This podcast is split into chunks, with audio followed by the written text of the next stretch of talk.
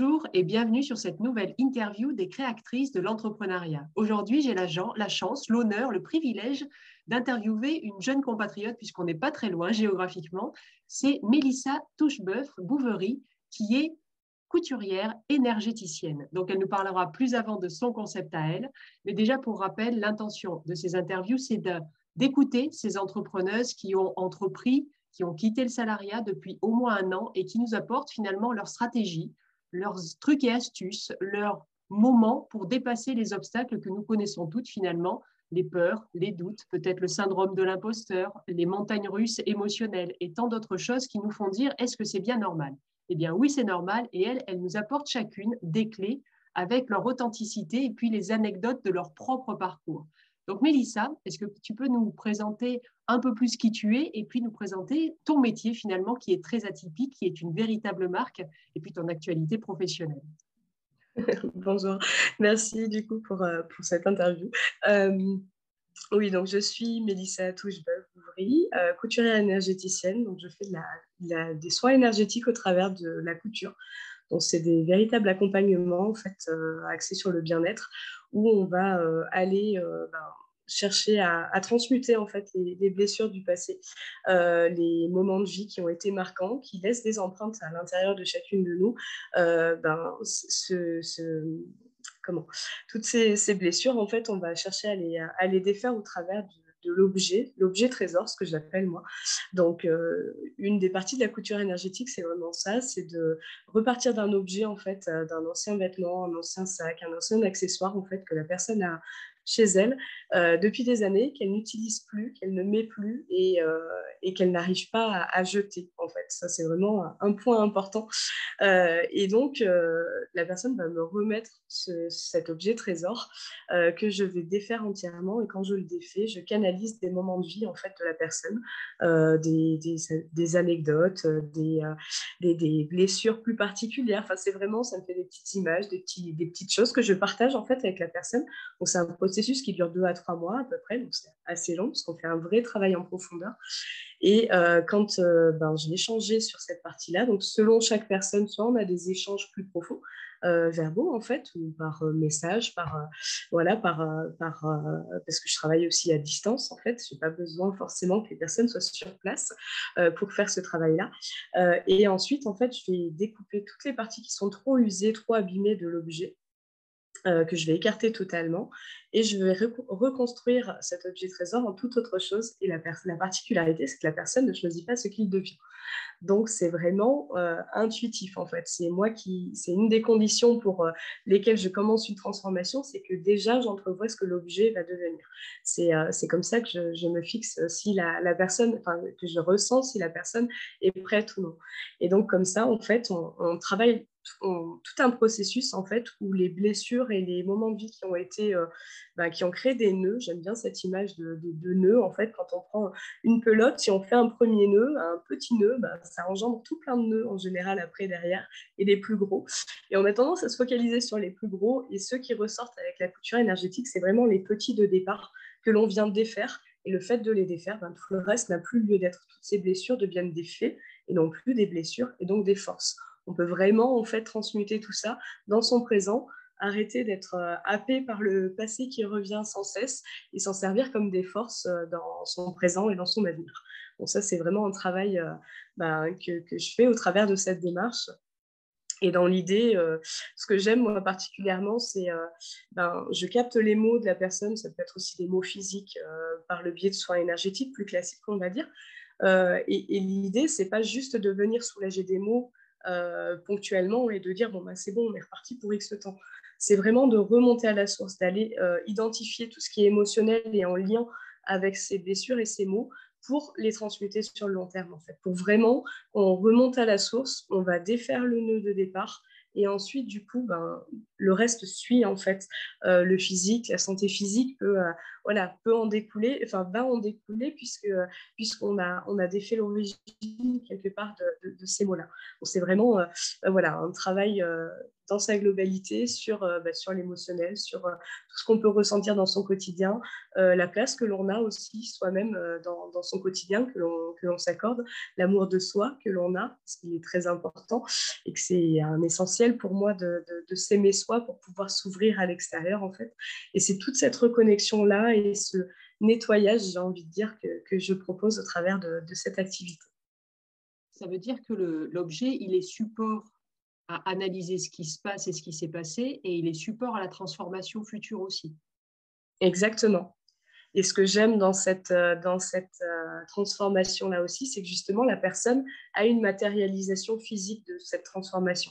C'est-à-dire qu'il y a cet objet qui est là et qui a été important dans sa vie, qui l'est encore puisqu'elle n'arrive pas à le jeter, mais en même temps, ce qui fait qu'on a du mal à le réutiliser, c'est souvent qu'il ne correspond plus complètement parce qu'on a évolué, justement. Et c'est une forme de mise à jour, en fait, de dire, bon, bah, en fait, l'objet me, convient toujours puisque je le garde, mais plus sous cette même forme. Donc, en fait, il devient autre chose. Je peux de nouveau l'intégrer dans ma vie de manière à ce qu'il bah, ait une place. Et en plus, j'ai sous les yeux la transformation qu'il a subie, que j'ai aussi vécue, et que donc, du coup, bah, ça fait une, remise à jour et, euh, un, vraiment un point de repère physique en fait dans la matière euh, de cette transformation. Un rappel qui est là, euh, un peu une Madeleine de Proust en fait, chaque fois qu'on va passer à côté, qu'on va le voir.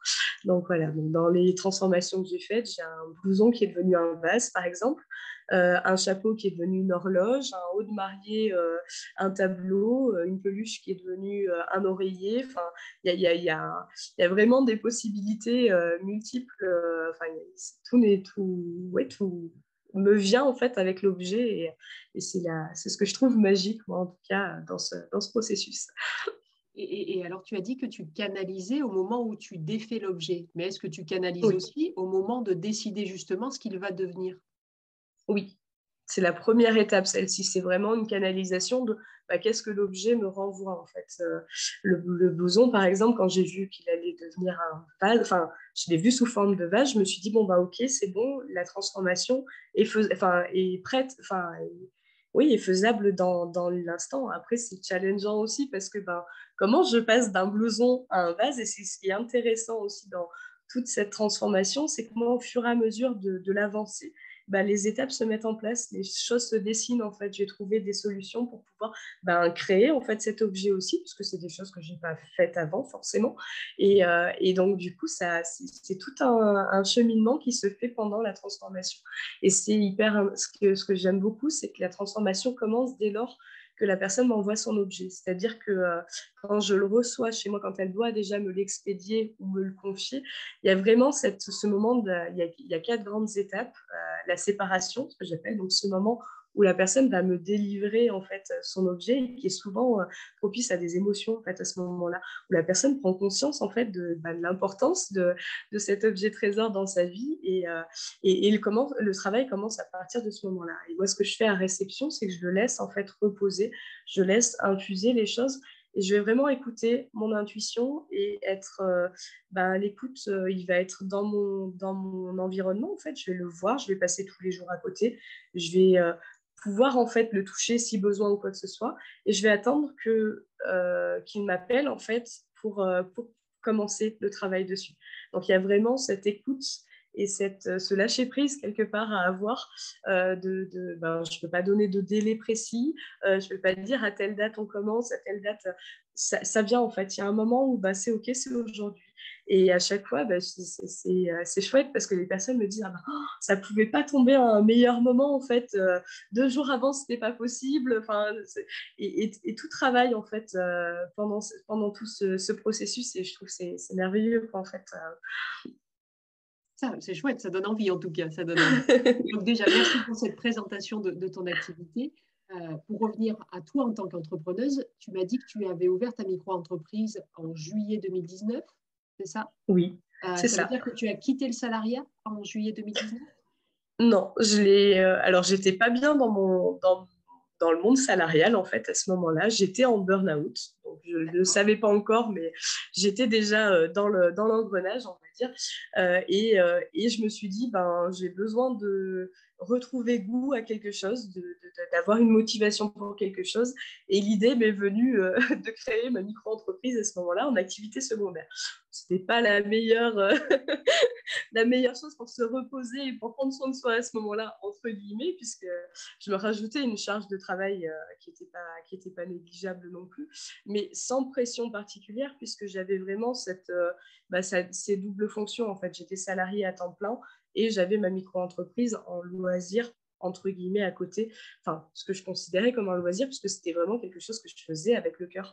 Donc, euh, donc voilà, donc j'étais encore salariée à ce, moment, à ce moment-là en fait. Donc le sens perdu, pardon, vas-y. Comment? Vas-y, vas-y.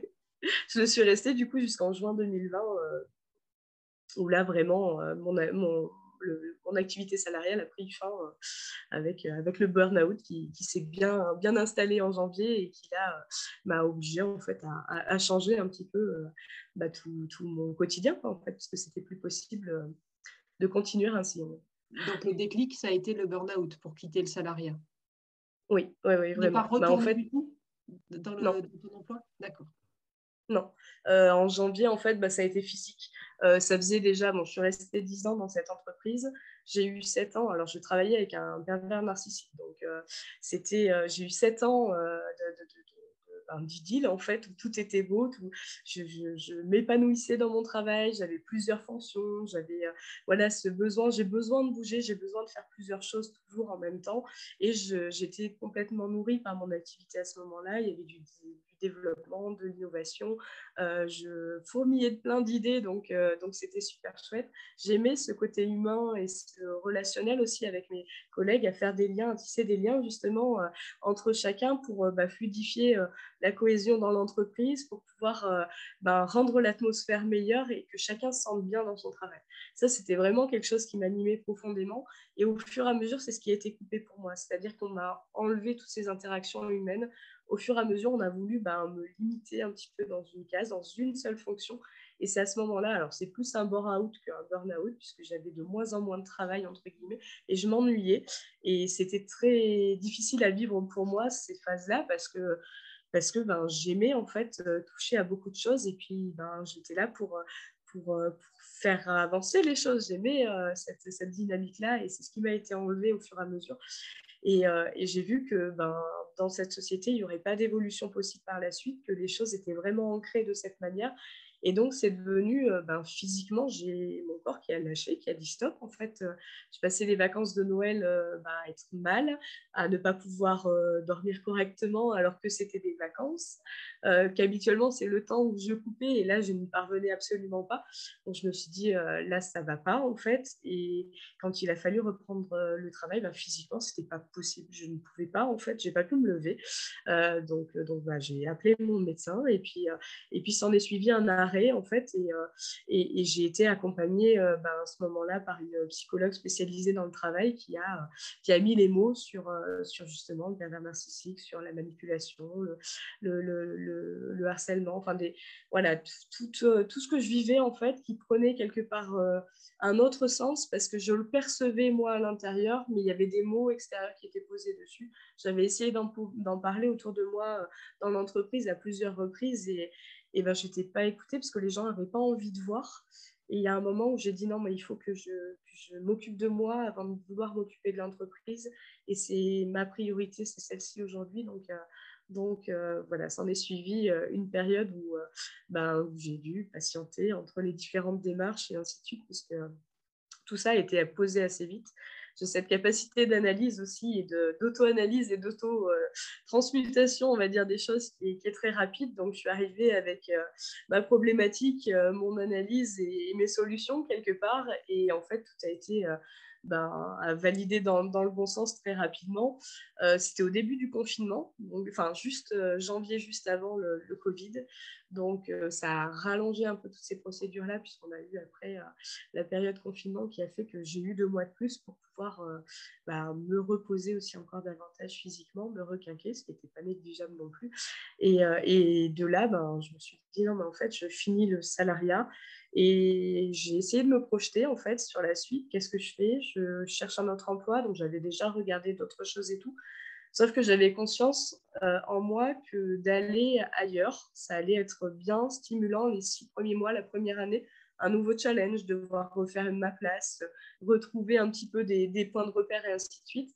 Et après, je visualisais déjà l'ennui, en fait, la, routine, le, bah, les tâches bien définies que j'allais avoir à faire. Cadre euh, trop défini presque. Et je me disais, non, mais en fait, j'ai besoin de toucher à plein de choses. Donc, euh, donc euh, ben, j'ai cette micro-entreprise qui est là, que je n'avais pas envisagé dans cette optique-là. Mais en fait, bah, pourquoi pas la faire évoluer en tant qu'activité principale, en fait. Et c'est ce que j'ai fait à partir de ce moment-là. Et donc, à la base, c'était vraiment de la couture classique. Et à ce moment-là, j'ai bah, toute la partie soins énergétiques qui était là aussi, puisque ça faisait quelques années déjà que j'avais découvert bah, mes capacités d'aide à la guérison au travers de mes mains. Donc, euh, couper le feu, soulager des maux et ainsi de suite. J'avais accompagné différentes personnes dans cette voie-là. Et je me disais, j'avais pas envie de refoncer tête baissée en fait, dans la couture en me disant c'est ça absolument, parce que j'ai toujours eu ce questionnement de qu'est-ce que je veux faire, qu'est-ce qui m'anime. Et j'avais pas envie de choisir entre couture et soins énergétiques. Donc j'ai dit, ben, pourquoi pas essayer de faire quelque chose à mon image et de mixer les deux en fait. Et de là, ben, l'aventure a commencé euh, à partir de, de, ces révélations-là, on va dire. et s'il n'y avait pas eu euh, ce, cette perte de sens au travail et ces, dérives comportementales de, l'employeur, on va dire, est-ce que tu aurais quand même abouti à, entreprendre? Est-ce que c'était déjà dans ta tête un jour que tu ferais une entreprise, que tu créerais quelque chose? Pas, Non, pas vraiment en fait. Ce n'est pas quelque chose que j'avais projeté en moi en fait. C'est euh, venu assez spontanément, en fait. Euh, bah, l'histoire de la couture, pour moi, ça a été... Euh, c'est parti d'un Noël, donc ça faisait depuis que j'avais 15 ans à peu près j'avais eu ma première machine à coudre. J'ai créé une pochette à ce moment-là. Et puis, j'avais laissé la machine de côté parce qu'à cette époque-là, ben, j'étais étudiante, j'avais pas d'argent ni quoi que ce soit, donc je pouvais pas m'acheter des jolis tissus et reprendre des vieux chiffons, des vieilles choses, en fait, pour en refaire autre chose. À ce moment-là, ben, bizarrement, ça ça vivrait pas trop, trop. Donc, euh, je m'étais dit, bon, bah, la machine était restée en, en stand-by et, j'ai ressorti ma machine en 2018 à peu près, où là, euh, bah, il y a eu l'effervescence du do it yourself et ainsi de suite. Donc, euh, je me suis dit, ben, pourquoi pas? Je me suis fait un, sac à main, la première chose que j'ai. Enfin, oui, sac à main. Je, m'étais, je cherchais une robe euh, de demoiselle d'honneur pour un mariage à ce moment-là. Je ne trouvais pas le modèle que je voulais. Ben, je me suis lancée, j'ai créé la mienne, alors que je ne suis pas du tout spécialisée dans le vêtement ni quoi que ce soit. Et intuitivement, en fait, c'est venu très facilement. Et, et de là, en fait, euh, ben, j'ai des personnes autour de moi qui ont vu mes créations et qui ont dit ah non, mais elles sont trop chouettes, tu devrais les vendre. Et c'est au moment où j'ai vu qu'il y avait une, réunion d'information à la Chambre des métiers et de l'artisanat sur la micro-entreprise. Donc je me suis dit à le faire, je veux le faire correctement. C'est-à-dire que je ne veux pas faire ça euh, bah, dans mon coin euh, de chez moi en toute illégalité, entre guillemets. Bah, autant avoir les statuts qui vont bien pour pouvoir construire quelque chose qui puisse aboutir bah, par la suite, en fait, même si c'est qu'une activité secondaire, entre guillemets, bah, ça me permet d'avoir quelque chose de posé, en fait. Et, tout est parti de là. Je suis allée à cette réunion d'information. La personne m'a dit non, mais vous, vous risquez rien. Enfin, vous n'avez aucun, risque, entre guillemets, à prendre, puisque vous êtes euh, salarié, vous c'est une activité secondaire. Donc, euh, les jours où vous faites un chiffre, bah, vous le déclarez. Quand il n'y en a pas, vous ne le déclarez pas. Et puis, euh, bah, allez-y, quoi, en fait. Donc, c'était un vendredi matin. Le lundi, j'étais en rendez-vous pour créer ma micro-entreprise, en fait, euh, dans la foulée. Et ça s'est enchaîné à partir de là. ça, a l'air très fluide, mais est-ce qu'il y a quand même des obstacles à traverser? Bah, Pas d'un point de vue entrepreneurial, en fait. Pas à ce moment-là. Et, ça a été. Euh, alors, dans le métier que je faisais, j'ai eu une vision quand même assez globale. En fait, j'ai une formation d'électricienne, euh, électrotechnicienne de base. Euh, rien à voir avec euh, ce que je fais aujourd'hui. Euh, j'ai fait un BTS après de, conception de produits industriels, donc tout ce qui est la conception, la, création, l'invention en fait de, machines qui n'existent pas en fait déjà. Donc il y avait cette fibre là qui a toujours un peu été là. et en fait, je me suis retrouvée dans cette entreprise où j'ai travaillé pendant dix ans à faire, bah, travailler à la base en bureau d'études, donc dans la conception d'étuis de boîtes, de, de, choses que je n'avais jamais touchées avant. Donc je me suis adaptée à ce moment là Je faisais du devis aussi en parallèle. Euh, j'ai fait l'administration des ventes. Euh, après, j'ai été chef de projet. J'ai été euh, responsable d'un atelier en amont de la production et ainsi de suite. J'ai remplacé à plusieurs reprises le chef d'atelier, le directeur quand il était en déplacement. Et ça m'a permis d'avoir vraiment cette vision globale de l'entreprise, en fait de savoir calculer des prix, de savoir ben, faire un peu de comptabilité, de sortir des factures, des choses comme ça. Donc j'avais toute cette base-là qui me faisait me dire, bah non, mais en fait, j'ai déjà suffisamment pour pouvoir moi me lancer seule et puis ben, bah, créer tout ça en fait. ça me donne une bonne base, je pars pas à l'aveugle complètement non plus, donc ben, je tente. Euh, et, et, c'est par la suite où, tout ça est devenu, où il y a eu un peu syndrome de l'imposteur à dire non mais euh, est-ce que, est que tout est bien là? Est-ce que c'est suffisant? Est-ce que ça fonctionne? Euh, Est-ce que ça peut être viable sur le long terme, on va dire, quand ben, il y a eu cette, ce changement au niveau de mon activité et où ben, le salariat est devenu une option qui était plus envisageable pour moi. Donc, donc ça a été assez fluide en fait. Il n'y a pas eu de il a pas eu d'obstacle particulier euh, et, tout se déroule. C'est ce qui me permet en fait aujourd'hui, moi, de, garder cette confiance quelque part, parce que même si je ne sais pas de quoi demain sera fait, euh, c'est tellement fluide en fait que ça me donne envie de continuer et d'avancer et d'y croire en fait. C'est ce qui me porte moi aujourd'hui, c'est cette fluidité à me dire bah, si, si c'est aussi fluide et si ça avance aussi bien, bah, c'est que, que je suis au bon endroit et au bon, sur le bon chemin, donc je continue dans cette voie-là. C'est uniquement ce qui me permet de, de continuer d'avancer, entre guillemets, sans me poser mille et une questions euh, que le mental pourrait vouloir faire venir. Euh, bon, ça arrive quand même de temps en temps, mais ça, il y a cette force-là qui est à l'intérieur et qui fait que, bah non, mais en fait, c'est pas là pour rien. Je suis euh, intimement persuadée que c'est pas là pour rien, donc c'est ce qui me donne envie de continuer, de persévérer dans, dans, tout ça et de ne pas avoir de difficultés particulières à l'heure actuelle, en fait, en tout cas dans le déroulement de, ce fil euh, que je, suis, que je tisse. Euh.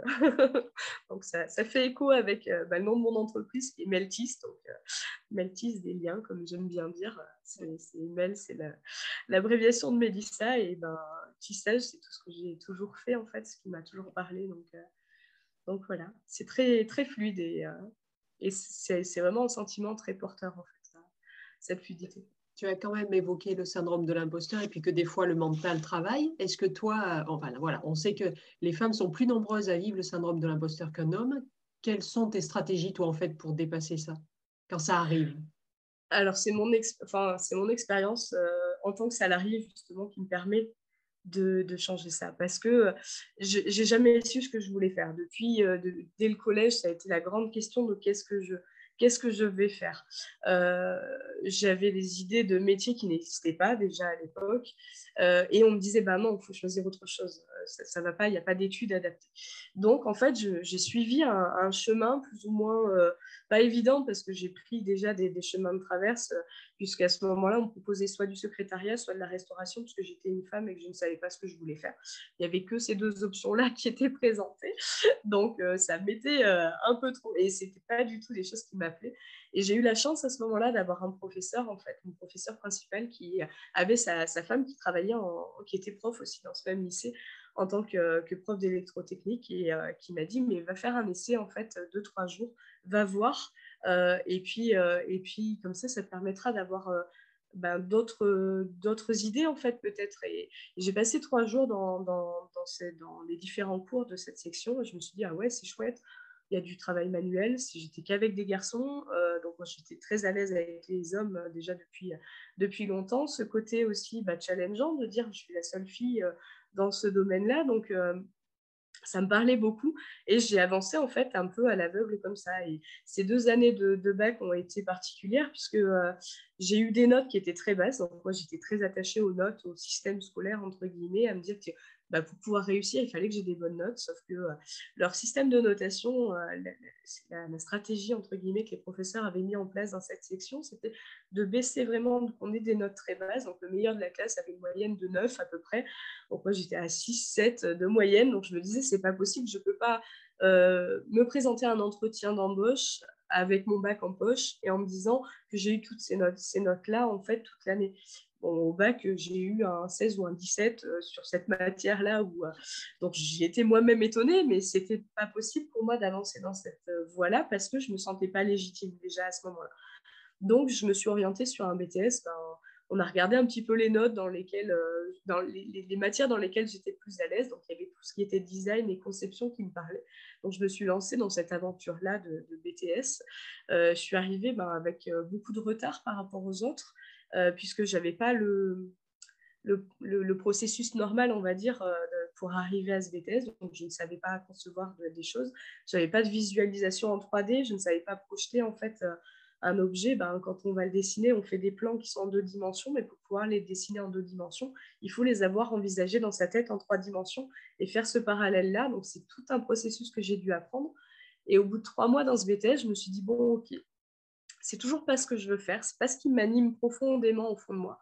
Mais j'ai deux solutions. Soit je recommence un autre BTS sans savoir encore où je vais, et ben, au risque de de, nouveau euh, refaire tout ce parcours de réadaptation et de, bah, de en condensé, en fait, d'apprentissage en condensé et tout.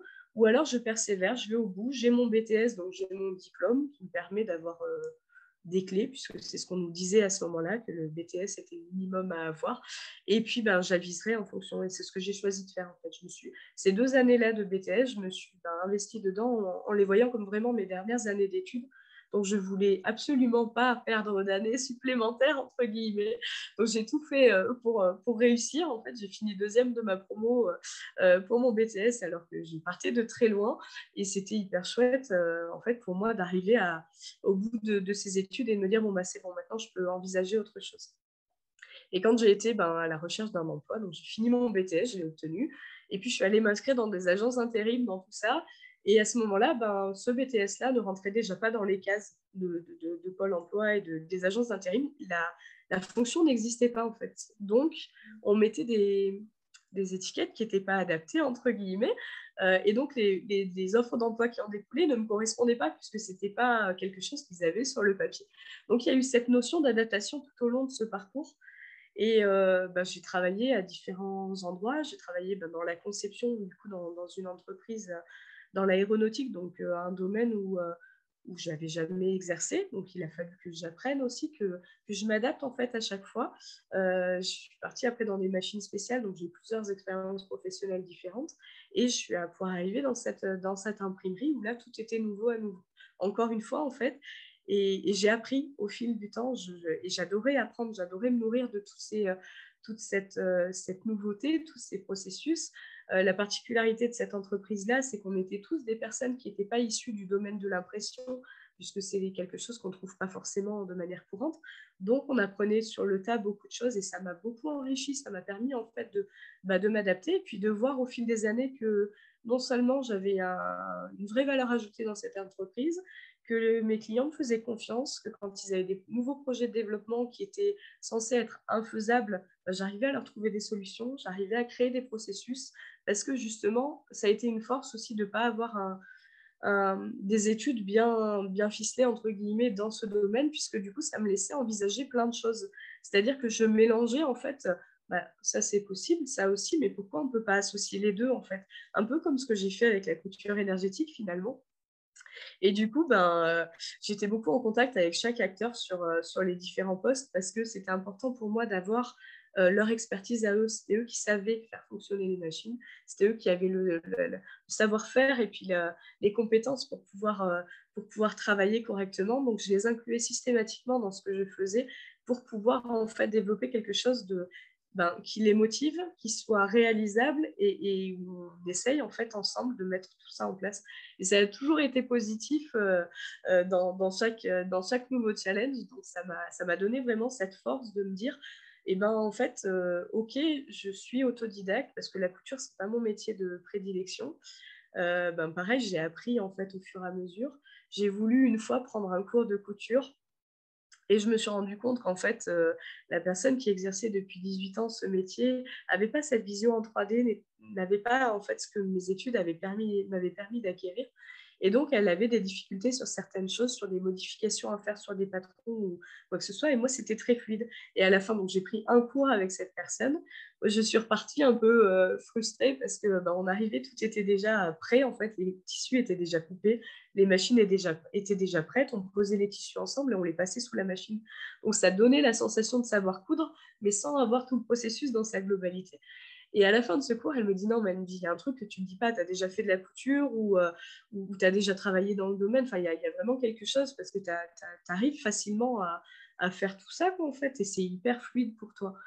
Et je lui ai dit, ben non, en fait, euh, effectivement, j'ai cette, euh, ce, ce BTS en conception qui me permet d'avoir cette vision en 3D, mais je découvre totalement et la machine à coudre, pour moi, ça reste de la mécanique. Donc, je travaille avec mes oreilles comme j'ai appris à le faire.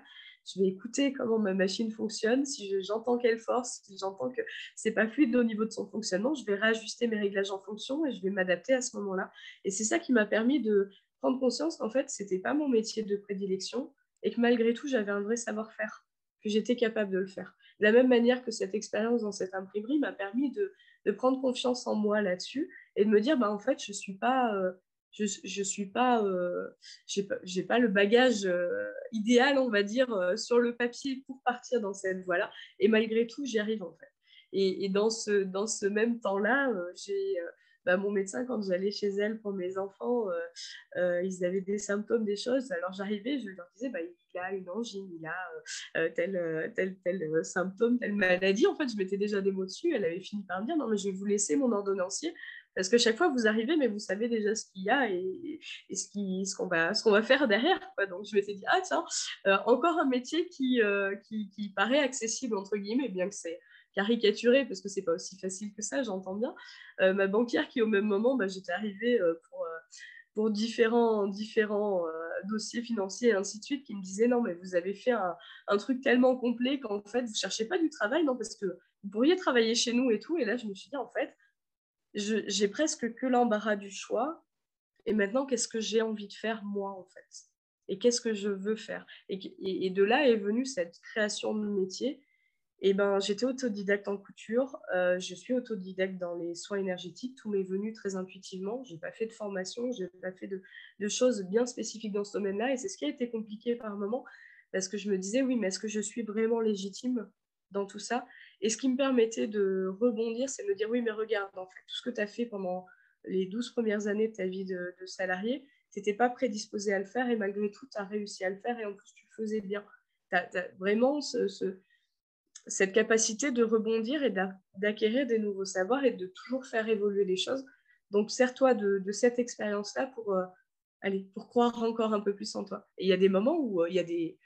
Il y, a des, y a des situations où c'est plus difficile, en fait. Euh, quand je me retrouve avec d'autres, d'autres praticiens, d'autres énergéticiens et ainsi de suite, je me disais, oh, mais est-ce que je vais vraiment avoir ma place? Est-ce que, je est-ce que je suis légitime dans tout ça? Et en fait, bah, c'est en, me confrontant à ces situations-là et en, en allant tester que je me rendais compte qu'en fait, euh, ma place était là aussi et que j'avais la même place en fait que, que les autres, euh, si ce n'est que bah, je m'autorisais à, y aller et à essayer. En fait, euh, c'est vraiment d'expérimenter et de d'oser en fait passer ce cap-là et de dire bah ok en fait on essaye et puis on verra bien qu'est-ce que je risque. Au pire, dans le pire des cas, je risque quoi? Je vais pas mourir si si, si, si je me loupe. au pire, je tomberai. Je sais me relever, donc je me relèverai. Et puis bah, j'essaye et puis on voit ce que ça donne. Et c'est comme ça qu'on grandit en fait au fur et à mesure. Euh, et ça, c'est la force, c'est dans cette force-là que je, je, vais puiser en fait, dans cette capacité d'adaptation que j'ai toujours eue et cette capacité aussi à me relever après chaque, euh, chaque enfin, on pourrait appeler des difficultés, moi, tous les traumatismes que j'ai vécus dans ma vie, toutes les, toutes les choses qui, quand euh, j'échange un peu autour de moi, on me dit non, mais c'est horrible. Enfin, Comment comment comment t'as fait pour, euh, pour rebondir? J'ai vécu plusieurs choses. J'ai été agressée euh, et abusée sexuellement. J'ai voilà, enfin il y, y, y a, eu plein d'expériences dans ma vie qui ont fait que ça aurait pu être très difficile.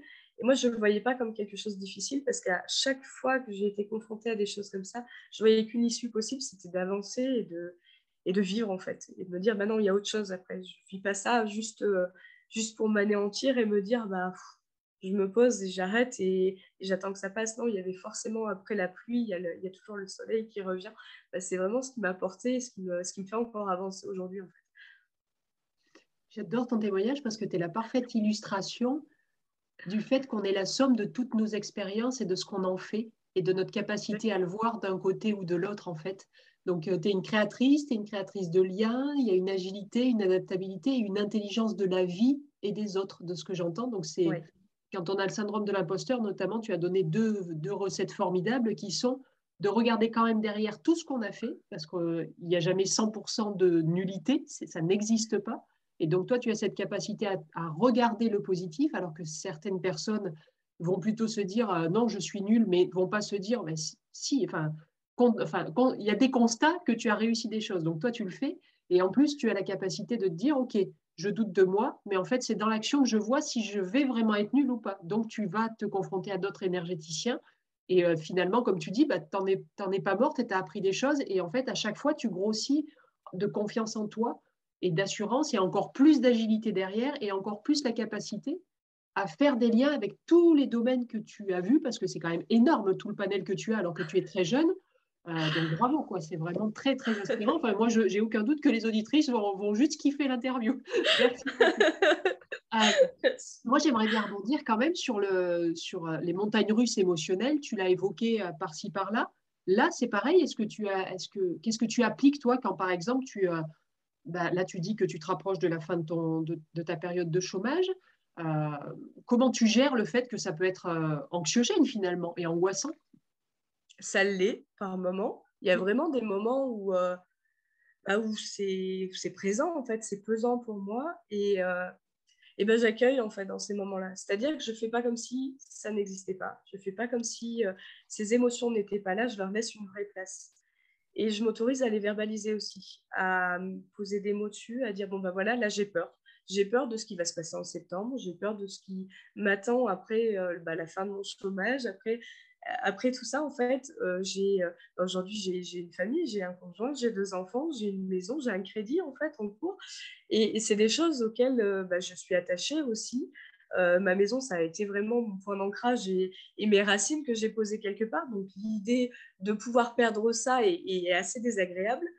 Mais malgré tout, au lieu de faire, de laisser dans un coin de ma tête et de faire comme ça n'existait pas, si je faisais ça dans l'image que j'ai, et c'est ce que je travaille aussi au travers de la, transformation énergétique de la couture, c'est quand on ne regarde pas les choses telles qu'elles sont, on les imagine. Et l'imagination est très, euh, est très joueuse parce qu'en fait, un petit tas de poussière qui est minuscule, elle va s'imaginer que c'est une montagne en fait.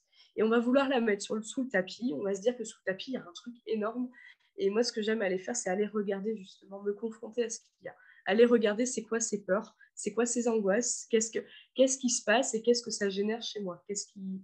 Ok, d'accord, donc le risque, c'est celui-ci. Euh, qu'est-ce que je fais? Est-ce qu'il est trop grand? Et ben, je, trouve des alternatives pour euh, me sentir plus confortable Est-ce que euh, ben, je me sens portée quand même, même si ce risque me paraît grand? Oui, ok, d'accord. Bon, ben, en fait, je me reconnecte vraiment à cette intuition et à ce ressenti, je, me connecte à mon cœur, en fait, à savoir si à l'intérieur de moi, c'est OK ou si vraiment je le fais avec de la réticence ou pas. Et tant que mon cœur me dit que c'est OK, ben, j'y vais, en fait. Et, je n'hésite pas à regarder les choses telles qu'elles sont. Euh, c'est très humain de, de, ne pas vouloir regarder euh, les émotions qui nous traversent, de ne pas vouloir euh, faire face en fait à des difficultés ou quoi que ce soit. On nous apprend pas, c'est pas inné non plus. On nous apprend pas que pas avec des mots, on ne verbalise pas, en fait, pas assez à mes yeux, euh, que, quand on tombe, on, se relève, en fait. Quand on est petit, quand on est euh, en phase de marcher, euh, on passe de l'étape du quatre pattes à la marche. Bah, entre ces deux-là, il y a beaucoup de chutes, il y a beaucoup de, de ratés, de loupés, et malgré tout, on continue à se relever et on réessaye, et puis on finit tous par marcher, à part, à part difficultés physiques autres, j'ai envie de dire, mais on, a cette capacité de se relever et de, et de réussir. Et c'est des exemples que j'aime donner même à mes enfants quand ils sont face à des difficultés ou quoi que ce soit. Ce que je vais leur dire et c'est ce que j'applique à moi-même, c'est en fait, quand vous ne saviez pas marcher, bah, vous êtes tombé plusieurs fois, mais vous avez réussi. Donc là, si tu n'essayes pas, si tu n'avances pas, bah, tu n'y arriveras pas. Tu peux passer ton temps à te dire que tu es nul et que tu n'y arriveras jamais. Sauf que si tu avais fait ça au moment d'apprendre à marcher, bah, tu serais toujours en train de faire du quatre pattes et tu ne saurais toujours pas marcher et tu as réussi. Donc en fait, tout est possible.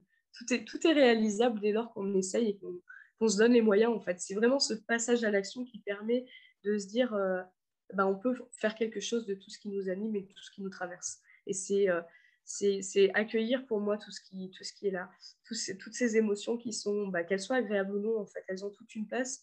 Et si on les accueille et qu'on les laisse nous traverser, justement, bah, ça ne fait pas barrage on ne devient pas nos émotions, en fait.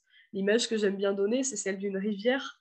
Euh, si on vient faire un barrage euh, sur une rivière, ben, l'eau va s'accumuler derrière. Et puis, à un moment, quand euh, il y, a, des averses, quand il y a des éléments extérieurs qui arrivent qui sont trop, ben, la, rivière va avoir tendance à, déborder et puis à, bah, faire des inondations tout autour, en fait. Alors que si on ne fait pas ce barrage et qu'on laisse l'eau passer, qu'on s'imagine que bah, le problème qu'on a, c'est plus un barrage, mais c'est une pierre qu'on vient jeter dans cette rivière, bah, l'eau, elle s'adapte, en fait. Elle va passer autour. Elle, bah, non seulement elle tient compte de, la pierre qui est arrivée, en fait, de ce nouvel, nouvel élément. Au début, bah, il est nouveau, il n'est pas très, très agréable. Et puis, au fur et à mesure, la rivière va réussir à le modifier, à le mouler, à le transformer. Ça va devenir un joli galet qui va être plus lisse, qui va être... et qui va faire la beauté de la rivière aussi. Et c'est comme ça que je, je, fais le parallèle avec toutes ces émotions. C'est en fait, acceptons en fait de nous laisser traverser par nos émotions. Si on a à pleurer à un moment donné euh, parce qu'on se sent ému, bah, c'est OK.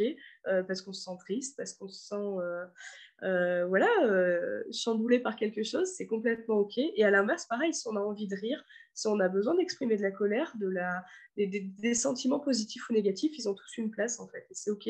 Quel que soit le contexte, quel que soit le moment, c'est de laisser une place à ces émotions et de, de, bah, de les accueillir et de se dire OK, elles sont là. D'accord. Bah, Là, tout de suite, ça va pas trop, ben, c'est OK. Et ça permet de transmuter beaucoup plus rapidement. Plutôt que d'essayer de, de, bloquer, d'avoir ces réticences et pas vouloir y aller, et puis ça prend un, deux, trois, quatre jours, un mois, deux mois, et puis ça se transforme parfois en années. Ben non, en fait, si on laisse juste l'émotion nous traverser, ça peut durer en fait deux heures, une journée, et, et, puis passer à autre chose après, en fait. Et même dans des, dans des moments qui sont beaucoup plus difficiles, quand on est face à un deuil, quand on est face à, des gros chamboulements dans sa vie et ainsi de suite, ben, on peut se dire euh, il y a une partie de notre vie qui s'arrête. Et en fait non, on peut choisir aussi de, bah, la regarder sous le beau côté et puis d'accueillir tout ça et de regarder en arrière aussi, de regarder tout, ce que tu disais tout à l'heure, euh, de ne pas hésiter. Moi, ce que j'aime en fait particulièrement, tu vois, j'ai une image qui me vient, c'est la, dune du Pilat. Euh, j'ai été, j'y suis montée l'année dernière. Donc là, ça, fait remonter des émotions d'ailleurs, tu vois j'y suis allée en fait, j'ai fait cette montée qui a été très difficile, qui a été très challengeante physiquement. Et ce que je retiens de ce moment-là, en fait, c'est cette montée. C'est-à-dire que je suis arrivée en haut, c'était magnifique, le paysage était magnifique et ainsi de suite. Par contre, la première chose que j'ai fait arriver en haut, je n'ai pas regardé devant moi, je me suis retournée, j'ai regardé ce que j'avais réussi à, à accomplir en fait. Et voilà, donc les émotions sont là, on les, je les accueille. Très bien, merci de le faire.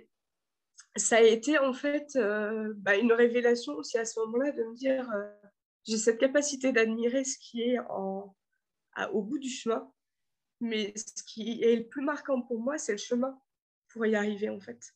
Et toutes ces étapes-là, bah, c'est de savoir aussi de se reconnecter à elles et de dire bah, ça fait partie de notre construction, c'est nos forces mm. et on peut les utiliser aujourd'hui. Mmh. C'est pour ça que tu sais très bien tisser parce que tu es au contact de tes émotions, de l'énergie, de l'instant présent. Euh, et, ça doit être de très très belles transformations que tu arrives à faire vivre euh, par cet objet euh, support en tout cas. Donc bravo, bravo. Et merci, pour ton émotion, elle est très belle. Moi, ce qui m'intéresse, c'est ce que j'aime, pardon, c'est ce que j'aime valoriser aussi justement chez les chez les personnes, c'est de leur faire prendre conscience quand on arrive dans ces moments qui sont désagréables et où on est un peu perdu et où on ne sait plus trop où on va bah, j'aime les rattacher en fait à tout ce qu'elles ont vécu et de leur faire prendre conscience que bah, ce à quoi elles s'attachent, c'est pas la beauté de ce qui s'est passé en fait. Il y a voir le verre à moitié plein et le voir à moitié vide en fait. Et essayer de changer son regard, de, vraiment prendre un, nouveau regard sur soi et de, de, se dire bah, en fait si en fait j'ai pas l'impression d'être arrivé à un résultat qui me satisfait parce qu'on peut avoir des attentes qui sont pas celles que, que l'on obtient mais malgré tout, c'est de savoir regarder la beauté de, ce qu'on a accompli et de, et de s'auto-féliciter, en fait, de se dire bah, bravo, bravo à toi d'être arrivé là et d'être euh, bah, dans cet état-là. Malgré tout, en fait, euh, tu es toujours en vie, donc, euh, donc tout va bien. par rapport à tout ce que tu as dit, je retiens aussi ta notion que les émotions, il faut les regarder, mais il faut surtout les laisser passer. Et souvent, mmh. les gens, ils vont peut-être porter le regard sur la peur, mais ils vont rester figés sur la peur. Et comme on, sait, tout ce sur quoi on porte notre attention prend de l'expansion. Alors que toi, ta notion, c'est oui, je le regarde, je le regarde honnêtement, j'accepte l'émotion qui monte, mais c'est pas pour la retenir, c'est pas pour la laisser grossir, c'est juste pour qu'elle fasse son travail, presque de nettoyage, de message à apporter, et puis elle va aller voir ailleurs. Et donc, il y, a, cette distinction qui est très importante parce que, encore une fois, il y a beaucoup de, enfin, moi notamment des personnes que j'accompagne qui, au départ, sont vraiment à, être focalisées Euh, comme quand tu es sur une moto, tu regardes là où tu veux aller, bah, tu es dessus, tu regardes là, c'est sûr que tu vas y aller. Alors que si tu la mmh. laisses passer, bah, tout s'ouvre en fait. Mmh, complètement. Et il y a vraiment ce, euh, le fait, elles, elles ont des raisons d'être, ces émotions. La peur, elle est là, c'est un de nos guides en fait. Si, on fait quelque chose et qu'on n'a pas peur, si on n'est pas euh, angoissé, si on n'a pas toutes ces émotions qui nous traversent quelque part, bah, c'est qu'on n'est pas, on, on, se met pas, on, sort pas de sa zone de confort. On reste dans quelque chose qui est peut-être même trop confortable en fait.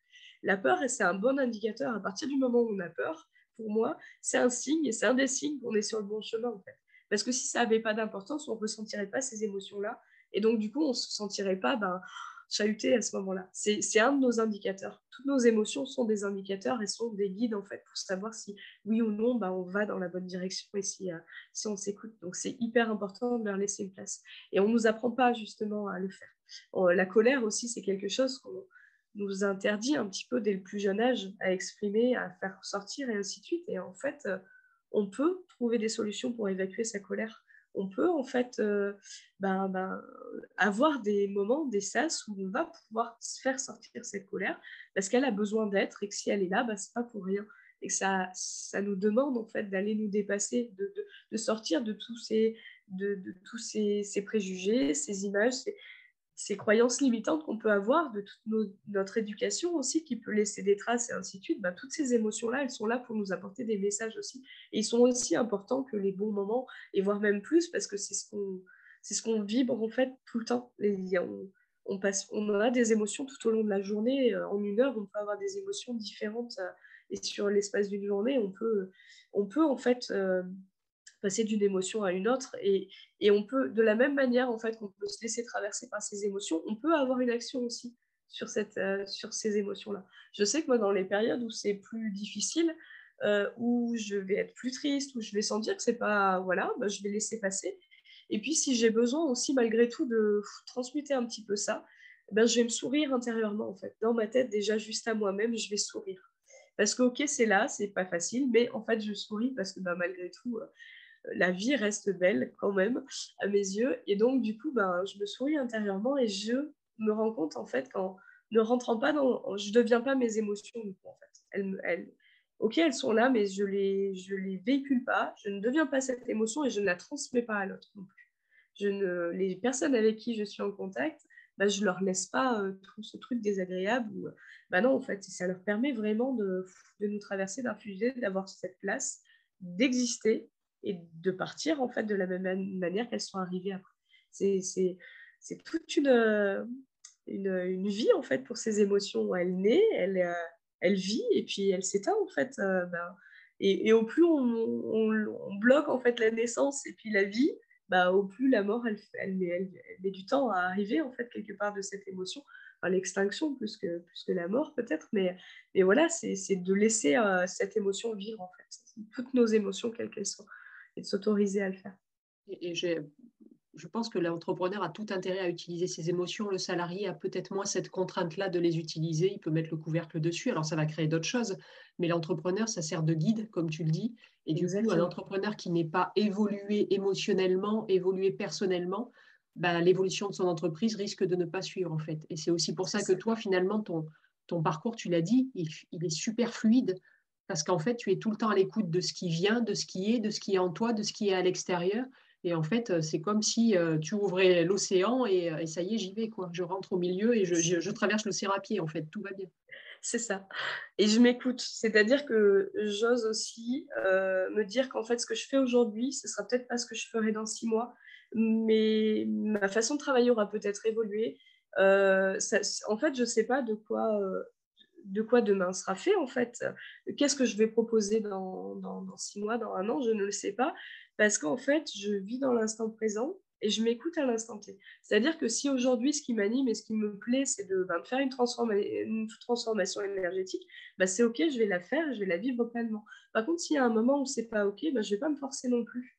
Parce qu'en fait, je vais pas être dans les bonnes énergies, je vais pas être dedans ça va me prendre plus de temps, ça va être plus long, ça va être moins fluide et pour moi et pour la personne. Donc, c'est vraiment ce respect de soi-même, de ses émotions et de ses ressentis et de se dire, bon, bah, c'est OK, ça a été aussi le, le challenge au départ en tant qu'entrepreneur, c'est que quand j'ai créé ma micro-entreprise, je me suis dit, bon, j'avais des horaires à rallonge dans ma vie de salarié, euh, je faisais des heures, euh, euh, beaucoup d'heures, autant que, voire plus que, que si je, qu'aujourd'hui en tant, tant qu'entrepreneur, en fait. Et, et donc, quand j'ai créé ma micro-entreprise, je me suis dit, non, il va falloir que je travaille tout le temps, en fait. Quand on, on m'a posé cette question un jour, mais en fait, tu, tu vas travailler quel jour? Je me dis, mais un entrepreneur, il ne travaille pas tout, euh, du lundi au dimanche, euh, de, du lever au coucher. Non, c'est pas comme ça. Ah, il faut que je choisisse mes jours, en fait. Ah, d'accord, en fait. Ah oui, donc je vais peut-être envisager les choses différemment. Ah oui, c'est là où, en fait, tout ce que j'ai pas dans ma vie salariale à l'heure actuelle, où mes émotions n'ont pas de place, où mon énergie, mes ressentis du moment, les cycles dans lesquels je suis, tout ça, ça n'existe pas en fait. J'étais malade quand j'étais malade, ça m'arrivait pas souvent, enfin pas souvent parce que je ne laissais pas de place à mon corps pour ça. C'était la nuit, entre 10h et 7h le matin, donc je, passais une sale nuit. Et puis le matin, j'étais quand même euh, apte à retourner au travail pendant mes vacances parce que ben, là, mon corps, il était, euh, bon c'est bon, on a un sas pour exprimer tout ce qui a à sortir, on le fait.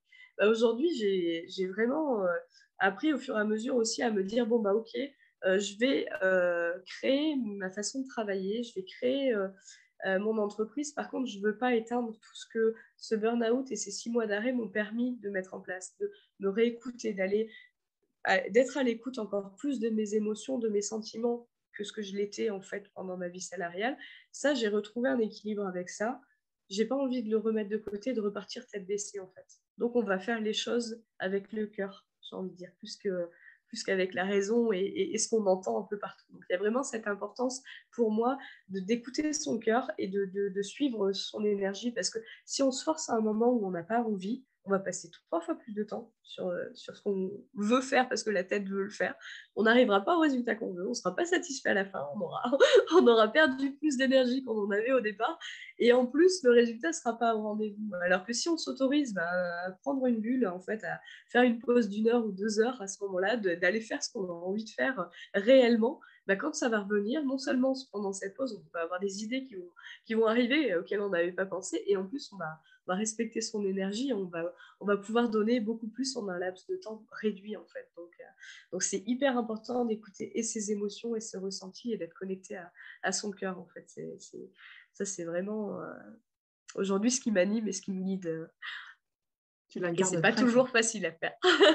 non, mais tu l'incarnes très bien et on voit que tu es sur un processus d'évolution, donc donc c'est chouette qu'en fait tu portes ce que tu dis et, sûrement que tu le portes dans ton activité ou, tes futures activités parce qu'effectivement, tu ne sais pas de quoi demain sera fait et tu, tu restes ouverte à ça, ce qui n'est pas forcément évident pour... Euh, alors, je dis pas, je ne vais pas généraliser que c'est que les entrepreneuses ou les entrepreneurs mmh. doivent connaître ça aussi, mais c'est pas évident de se dire euh, je ne me projette pas parce qu'on sait aussi que le cerveau a besoin d'une direction. Il y a un dosage à trouver entre une grande direction et avoir tout figé de tout ce qu'on veut réaliser. Et ça, c'est difficile. Euh, si toi, je te projette dans deux ans, du coup, ta réussite dans deux ans, dans les grandes lignes et à cet instant T, si tu t'autorises, ça serait quoi ta réussite? Moi, j'aimerais, j'aimerais justement transmettre, enfin, voir éclore en fait autour de moi euh, cette reconnexion profonde à qui l'on est, euh, cette autorisation d'être soi tel que l'on est, d'enlever tous les filtres qu'on a tendance à mettre euh, en société, parce que c'est les carcans dans lesquels on nous a habitués à, être. Ma, grande vision, c'est celle-ci. Sous quelle forme, je ne sais pas, mais c'est que les gens s'autorisent à être qui ils sont à l'intérieur, que, les femmes s'autorisent à briller, à rayonner et, à, à dégager leur puissance féminine, en fait, à être euh, qui elles sont. On a un vrai pouvoir, on a une vraie force on ne s'autorise pas forcément à l'avoir, on ne s'autorise pas à sortir de, des sentiers battus, mais en fait, on peut, tout, est possible pour moi, en fait. Et c'est de s'autoriser à ça, et c'est de s'autoriser à aller s'occuper de soi en priorité, parce qu'on est la meilleure personne euh, sur Terre qui puisse prendre euh, soin de nous, en fait. Hein, euh, on, a, on, a, on, a, un corps, on a un véhicule terrestre qui est là, qui nous accompagne du début à la fin de notre vie, voilà, de, cette vie, j'ai envie de dire. Et, du coup, il n'y a que nous qui puissions nous, prendre soin de nous et c'est ne plus être tourné vers l'extérieur à, savoir ce qui est bien à faire ou pas bien, s'écouter, se, se, trouver, s'aimer, soi, et, pour pouvoir rayonner. Et c'est ce qui fait qu'on peut dégager et qu'on va bah, faire cascade en fait avec notre entourage et, pouvoir diffuser ça autour de nous. C'est vraiment ce que j'aimerais voir éclore autour de moi, véhiculer et pouvoir transmettre en fait. C'est vraiment cette, cette libération de, de, soi, en fait. vraiment. Ça, ça, ça, serait ta réussite idéale. Et, si tu t'autorises à imaginer des actions qui pourraient le permettre, ça serait quoi? C'est euh, de, ben, de, de, d'amener, en fait, euh, des actions, de, proposer euh, des, groupes, des, ateliers, des, euh, des, choses, en fait, des, moments. Alors, tu vois, j'ai une vision d'atelier, par exemple, où je, je, je proposerais euh, euh, des transformations énergétiques, mais que les personnes feraient elles-mêmes. Et dans l'idée, ces groupes, j'aimerais les voir évoluer par la suite. Donc, tu vois, sous deux ans, à peu près, ça correspond. ça serait de bah, qu'on ait cette créativité, qu'on vienne, en fait, dans le but de créer mais qui est toute cette ouverture de libération de la parole, de l'émotionnel, de tout ça. En fait, on vient à un atelier, euh, on vient pour faire quelque chose, mais on se focalise pas sur ce qu'on fait. Ce qu'on fait avec nos mains, c'est ce qui va nous permettre de, distraire un petit peu notre, attention, notre mental, et on s'ouvre et on, on, vient tel que l'on est, mais réellement à l'intérieur, pas juste avec, euh, avec euh, son masque social et, tout ça. Ce serait en fait de voir euh, naître des lieux, des, des, des, des, événements où on, bah, s'autorise pleinement à, venir parler de ses émotions, de ses états d'être, de, qui l'on est, de, bah, toutes nos nuances, de toutes nos facettes, sans honte, sans crainte, sans peur du jugement. Vraiment cette libération en fait de, chaque personne. Et, et, donc, du coup, des, des bah, bah, de la co-création entre nous, des, liens, des, un, vrai tissage humain en fait euh, euh, sur, euh, sur, sur, Terre. Eh ben, merci pour toute cette richesse et cette projection dans deux ans qui donne envie. J'espère que tu toucheras des centaines de personnes. peut-être peut-être élargir aux personnes qui ont du mal à, à, avoir ou qui n'ont pas peut-être d'objets anciens chez, chez lui ou chez elle, parce que peut-être que ça arrive. Des, enfin, moi, je sais que je fais du tri régulièrement. Je suis incapable, quand tu as parlé d'un vieux objet, de me dire mais est-ce que j'ai ça moi quoi? Donc c'est dommage bah, ça c'est une ça c'est une, la transformation énergétique c'est une des facettes en fait je travaille par le biais de l'objet avec les personnes à qui ça parle parce qu'on n'a pas tous cette attache à l'objet en fait on n'est pas tous euh, très attachés, on peut faire du ménage régulièrement et tout, et c'est très bien d'ailleurs de le faire parce que ça permet bah, de, dépoussiérer les énergies euh, anciennes et puis de, faire place au nouveau. Donc ça, c'est chouette. Après, ce que je propose aussi, euh, c'est des bulles de douceur. C'est un soin de bulles de douceur que j'ai appelé que j'ai appelé bulles de douceur, que j'ai créé en fait, où je vais proposer en fait, euh, donc c'est un soin en, présentiel, c'est un soin qui dure deux heures, volontairement. ça veut dire qu'on est obligé de prendre ce temps pour soi, de s'octroyer cette euh, coupure de deux heures dans sa vie et de se dire, bon, allez, je prends rendez-vous avec moi-même et aujourd'hui, je me chouchoute.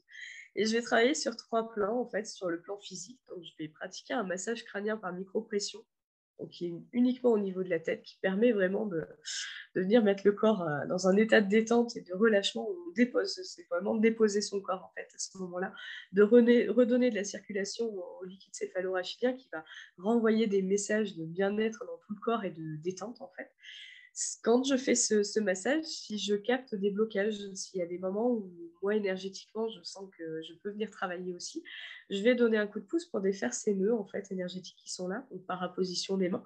Donc ça c'est toute une partie qui dure une heure en fait. On fait, on travaille vraiment sur le sur le corps physique et les corps énergétiques.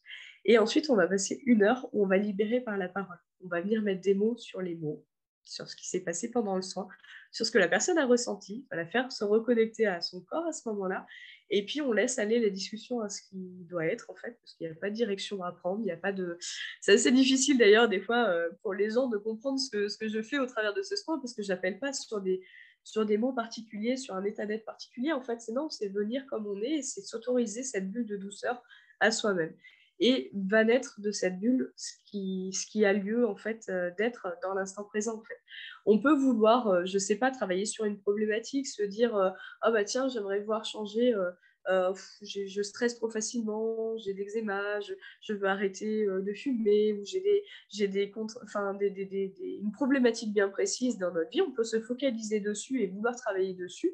Et en fait on va pas se rendre compte que cette problématique-là, c'est pas le vrai nœud en fait. Il est ailleurs, c'est autre chose.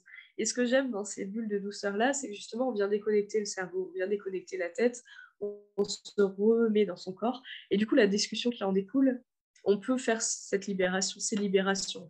Venir mettre le doigt sur des petites choses qui, en fait, paraissent pas grand-chose et qui, en fait, ben, ont une place trop importante dans la vie et qu'on ne regardait pas, on change de regard, on amène euh, une autre vision de, de, de, ce qui existe, de ce qui est, en fait, euh, dans notre vie. Et là, on peut ouvrir la conscience. Et pour moi, le plus difficile dans le chemin, entre guillemets, vers, euh, vers la transformation de quelque chose, c'est pas la transformation en elle-même, c'est la prise de conscience. À partir du moment où on a pris conscience de, de ce qui nous de ce qui de ce qui de ce que l'on vit en fait bah, le travail est fait à 80 90% pour moi une fois que la conscience est posée bah, ça y est on peut on va on va pouvoir corriger automatiquement. C'est comme le jour où on choisit d'acheter une voiture rouge d'une marque en fait on la voyait pas et puis du jour où on choisit de l'avoir on en voit partout. Bah en fait on a juste ouvert son champ de vision et sa conscience sur, mm. sur, sur cette voiture, en fait. C'est très, c'est très matériel peut-être, mais ça fait partie de notre quotidien, en fait. Bah, de la même manière, c'est venir ouvrir cette conscience. Et moi, c'est très facile pour moi. Je dis que je fais des petits claques comme ça, en fait, des petites choses où je viens juste, en fait, mettre en lumière ce que la personne a déjà à l'intérieur. C'est pas moi qui lui apporte quelque chose sur un plateau, hein, c'est pas le but. Parce que si c'est moi qui lui apporte, la connexion, elle se fera pas et la prise de conscience sera pas là et on n'avancera pas. Donc, c'est vraiment, en fait, de de, de, de, monter marche par marche, en fait. De la même manière que j'ai monté pas par pas la du Nupila, avec des fois ben, cette sensation de marche arrière parce que le sable se dérobe sous nos pieds et qu'on ne peut pas arriver en haut euh, aussi facilement que ce qu'on voudrait. Et ben, en fait, c'est d'accompagner sur tout ce chemin-là et de mettre en lumière, ben, regarde en fait là, regarde ce qui se passe, qu'est-ce que tu ressens, qu'est-ce que, que tu vis là tout de suite maintenant? Et on va, on va pouvoir en fait ouvrir des consciences, ouvrir ces portes et au travers de cette bulle-là euh, de deux heures euh, qui va travailler pendant deux, trois, six mois, des fois, selon les personnes, parce que c'est OK, parce qu'on a besoin de temps pour transformer les choses. On est dans aujourd'hui, on est habitué à ce que tout aille vite. On veut quelque chose, en trois minutes, on l'a commandé sur Internet, il arrive deux jours après, c'est là en fait. Et quand on a envie d'aller mieux, ben, j'ai une personne en soin hier qui arrivait et qui, euh, avant-hier, et qui disait hier, ben, en fait, c'est bizarre parce que je me suis sentie mieux après le soin, mais en fait, j'ai pas eu ce. Je me sens pas comme avant, en fait. Ce regard d'énergie où tout, a, tout est résolu. Et je vais dire, en fait, c'est normal, c'est OK. Parce qu'en fait, il y a tout un travail à dérouler derrière. C'est, on passe par les phases inconfortables pour réarriver sur du confort. Et c'est de se rendre compte de, tout ça, d'ouvrir cette conscience et, de, et de faire ce, ces petits déclics-là que, que j'adore, en fait, parce que, parce que les gens ont tout à l'intérieur et c'est juste de leur apprendre à, à, se reconnecter à ça et à, être acteur de leur vie et de leur guérison et de leur évolution et de leur avancée parce qu'on a tous ces capacités-là en nous en fait. Et j'aime les mettre en lumière et ce que j'aimerais transmettre justement sur la vision, euh, sur la vision dans deux ans, c'est que de plus en plus de personnes, en fait, tu vois, tu disais, mais euh, même si j'atteins 100 personnes, mais même 10 en fait, c'est énorme pour moi parce que dès lors que je le transmets à quelqu'un, il a la possibilité à son tour de le retransmettre à d'autres. Et c'est vraiment cette vision-là que j'ai de, de, cascade. De... En fait, c'est pas une personne qui dicte quelque chose et tout le monde applique. Non, c'est on a cette possibilité de créer, de tisser du lien et chacun l'enrichit à sa manière. Et en fait, quand ça nous revient, bah, ça donne une autre dimension et ça, ça on, peut faire plein de choses. En fait, on peut créer plein de nouvelles choses tous ensemble. Et c'est la richesse de, tout ça que, que, j'aimerais voir naître et éclore de, tous ces processus-là, en fait. Nos, missions se rejoignent et tu vois, tu viens d'interpréter différemment euh, le nom de mon entreprise qui s'appelle Femme entrepreneuse exponentielle.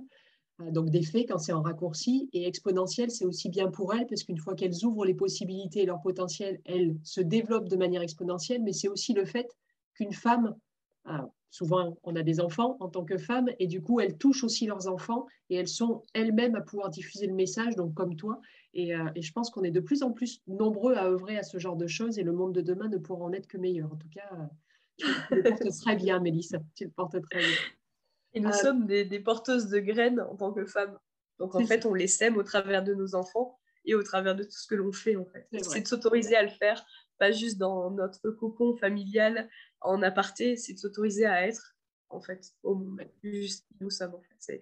C'est vraiment, hein, c'est vraiment ce, ce, pouvoir-là que j'aimerais que les femmes retrouvent. En fait. elles se rendent compte qu'elles ont une capacité plus, plus grande que, que celle qu'elles voient aujourd'hui. Que ce qu'elles voient et que ce que la société véhicule, même s'il y a plein de choses qui se sont libérées, il y a encore plein de, de véhicules historiques euh, qui, euh, qui, bloquent un peu trop les femmes, mais ça se libère, ça se libère. Exactement. Mélissa, on, ça, on arrive euh, presque à la fin de l'interview. Deux dernières questions. Quel conseil tu te donnerais à ton toi d'avant la création d'entreprise, même si ça a été plutôt fluide? Est-ce qu'il y aurait un conseil que tu te donnerais?